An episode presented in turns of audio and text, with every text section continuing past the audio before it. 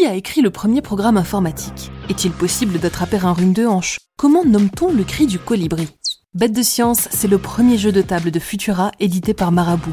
220 cartes, des centaines de questions et des dizaines de challenges pour tester vos connaissances sur les sciences. De Thomas Pesquet à Marie Curie, choisissez votre héros et complétez votre parcours de scientifique avant vos adversaires. Conquête spatiale, règne animal, réalité virtuelle, biologie, écologie, astronomie. Testez vos connaissances avec Bête de Science à deux ou en équipe et devenez incollable sur tous les sujets qui font la science d'hier, d'aujourd'hui et de demain. Retrouvez Bête de Science dans les liens en description.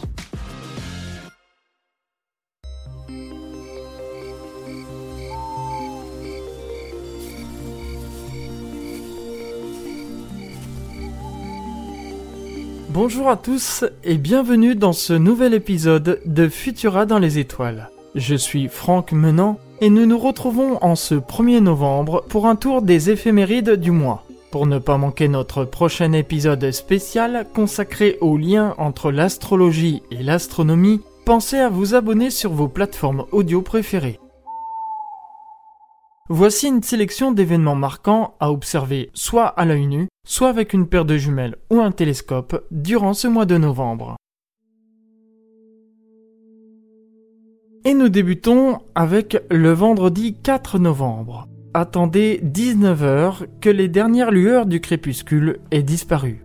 En effet, nous avons eu le décalage horaire, ce qui fait que la nuit tombe une heure plus tôt maintenant. Au-dessus de l'horizon sud-est, vous trouverez la lune gibbeuse. À sa gauche, un peu plus haut, vous trouverez un point bien brillant. Il s'agit de Jupiter, la plus grosse planète du système solaire. Elle sera visible à l'œil nu ou encore avec une paire de jumelles ou un télescope. Je vous invite maintenant à observer une autre planète qui se trouve cette fois-ci à droite de la Lune, au même niveau que la planète Jupiter. Cependant, celle-ci n'est visible qu'avec une bonne paire de jumelles ou encore un télescope. En effet, elle se trouve à 4,3 milliards de kilomètres de la Terre, ce qui fait qu'elle n'est pas visible à l'œil nu. Il s'agit de la planète Neptune. Et si la Terre met 365 jours pour tourner autour du Soleil, sachez que vous ne vivrez pas assez longtemps pour que Neptune fasse un tour autour du Soleil.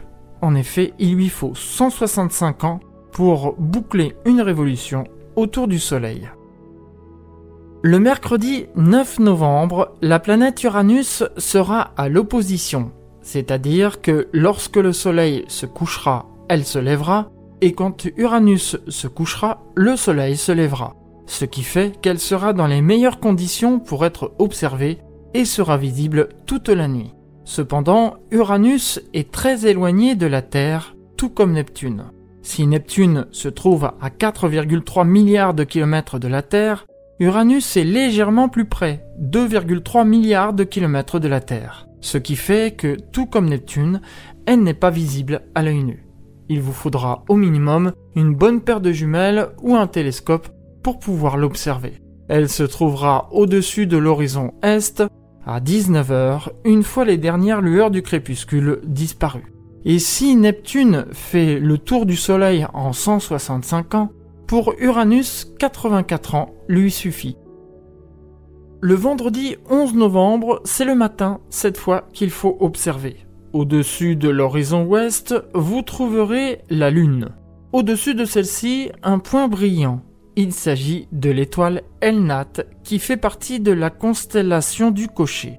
À gauche de la Lune, quasiment au même niveau que l'étoile Elnat, vous trouverez un point rouge et brillant. Il s'agit de la planète rouge, qui n'est autre que la planète Mars. L'étoile Elnat, la Lune et Mars sont visibles à l'œil nu avec une paire de jumelles ou un télescope.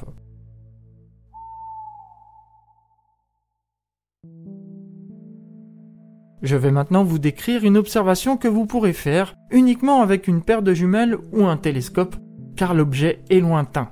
Il s'agit de la nébuleuse du crabe qui se trouve à gauche de la planète Mars légèrement plus bas.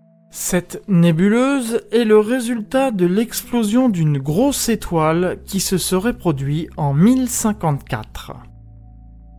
Le vendredi 18 novembre, vous pourrez observer le maximum de l'essaim d'étoiles filantes des Léonides qui est actif du 14 au 21 novembre. Il tire son nom de la constellation d'où proviennent les météores, à savoir la constellation du Lion, qui se dit Léo en latin. Les plus anciennes observations de cet essaim remontent à l'an 901, mais c'est surtout à partir de novembre 1799 qu'il devient célèbre. En effet, cette année-là, deux hommes se promenaient et ils crurent tout d'un coup que le ciel leur tombait sur la tête. La voûte céleste fut zébrée de centaines de météores par minute, comme un feu d'artifice silencieux. Le même phénomène se reproduisit le 17 novembre 1833 et selon les estimations, le taux horaire fut alors de 50 000 à 200 000 météores par heure. Un Allemand, découvreur des astéroïdes Vesta et Pala, prédit le retour de l'essaim pour 1867. Il n'était pas loin de la vérité, car en novembre 1866, une nouvelle pluie s'abattit, démontrant que la comète à l'origine de cet essaim repassait au voisinage de la Terre tous les 33 ans. Il s'agit de la comète Tempel-Tuttle. Après la superbe pluie de 1866, les rendez-vous suivants furent décevants, car l'essaim fut perturbé par les influences gravitationnelles de Jupiter et de Saturne. Mais en 1966, de nouveau, les observateurs purent assister à une pluie dont le taux horaire était estimé à 150 000 météores par heure, soit 2500 météores à la minute. Le dernier passage de la comète remonte au 27 février 1998 et malgré cela, on n'assista pas à un tel taux horaire qui fut tout de même de 4000 par heure. À partir de 2003, l'activité fut décroissante avec des taux compris entre 20 et 100 par heure suivant les années. Cependant, ces dernières années, le taux horaire s'est stabilisé à 15 par heure. Les prévisions pour cette année 2022 parlent d'une activité encore plus basse. En effet, les prévisionnistes tablent sur 10 météores par heure. Pour observer les Léonides, il faudra guetter la constellation du Lion à 1 heure du matin, puisque c'est l'heure du maximum, elle se trouvera au-dessus de l'horizon Est. Rappelons que ce ne sont que des prévisions. Il est donc conseillé de surveiller les jours précédents et suivant ces prévisions. Qui sait, 2022 nous réserve peut-être des surprises. Pour observer les Léonides, pas besoin d'instruments, seuls vos yeux suffisent.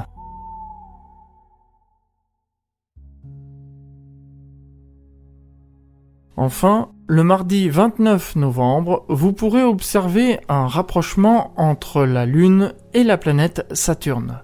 Il y aura d'ailleurs en ce mois de novembre deux rapprochements entre la Lune et Saturne. Un premier le 1er novembre et le second le 29 novembre. En ce 29 novembre, un quartier de Lune sera visible au-dessus de l'horizon sud. La planète Saturne, célèbre pour ses anneaux, se trouvera à sa droite, légèrement plus haut. Pour cette observation, vous pourrez la faire à l'œil nu avec une paire de jumelles ou un télescope.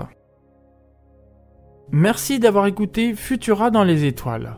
Si ce n'est pas encore le cas, je vous invite à nous retrouver sur vos applications de podcast préférées et à vous abonner à nos productions.